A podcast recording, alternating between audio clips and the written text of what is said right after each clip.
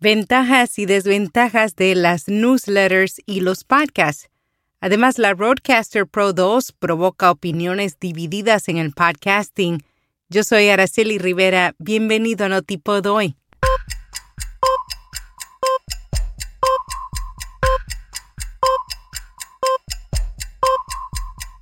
Notipod hoy. Un resumen diario de las tendencias del podcasting. Hindenburg tiene todas las funciones necesarias para resolver los retos comunes para la creación de podcasts y programas de radio. Prueba Hindenburg Pro gratis con nuestro código especial y recibirás 60 días de prueba y un 30% de descuento en la membresía anual. Detalles en las notas. Ventajas y desventajas de las newsletters y los podcasts. El escritor y emprendedor de podcast Nick Hilton analizó en su blog ambos medios y estos fueron sus principales hallazgos. Los boletines por correo electrónico tienden a obtener cifras de suscriptores mucho más altas que los podcasts. En el podcasting es mucho más difícil obtener información básica de suscriptores, en cambio con los boletines no. Suscribirse a un boletín electrónico es más fácil que suscribirse a un podcast. La mayor ventaja de los boletines es su sencillez de fabricación. Por otro lado, los anunciantes siempre valoran mucho más los medios activos como los podcasts que los medios pasivos como los boletines. La Roadcaster Pro 2 provoca opiniones divididas en el podcasting. Hay pocos equipos para crear podcasts que han provocado tantas opiniones diversas. Esta interfaz de audio, que en su primera versión se posicionó como una de las preferidas, ha enfrentado opiniones positivas y negativas al sacar la versión 2.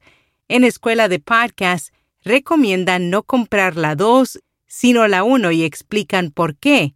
Pero no todos están de acuerdo. Algunos creen que la versión 1 no tiene un gain suficiente para micrófonos populares en el podcasting y requiere comprar un aparato adicional para compensar. Ernesto de System Insight ha publicado un video reaccionando en desacuerdo.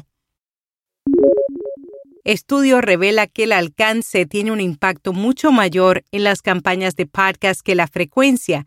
El ejecutivo de Westwood One Pierre Bouvard, ha emitido un informe que recopila datos recientes de PodSites, Edison Research y Nielsen.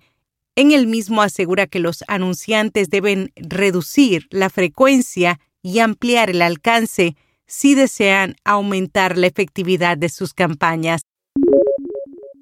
Con rss.com obtienes todo lo que necesitas para alojar un podcast almacenamiento de audio ilimitado, distribución automática a los principales directorios, soluciones para patrocinio y más. Cámbiate hoy y obtendrás seis meses gratis. El Centro de Producciones Radiofónicas publicó todas aquellas preguntas que un creador de contenido debe responder antes de comenzar a hacer un podcast. Las principales son ¿qué es lo que quiero hacer? ¿Un podcast, programa, pieza sonora, ¿Y sobre qué? ¿Qué es lo que quiero contar? ¿Es un episodio o es una serie? ¿Tiene narrador o narradora y por qué? ¿Y puedo hacerlo de otro modo? La plataforma de datos y análisis de Podcast Magellan AI reveló que los anunciantes de entretenimiento en vivo gastaron alrededor de 2.5 millones en anuncios de podcast durante mayo, un aumento del 36% en comparación con abril y comparado con hace un año, el gasto en publicidad aumentó un 206%. Cinco consejos básicos para comercializar tu marca en Clubhouse. El blog de Jeff Buyas publicó algunas recomendaciones.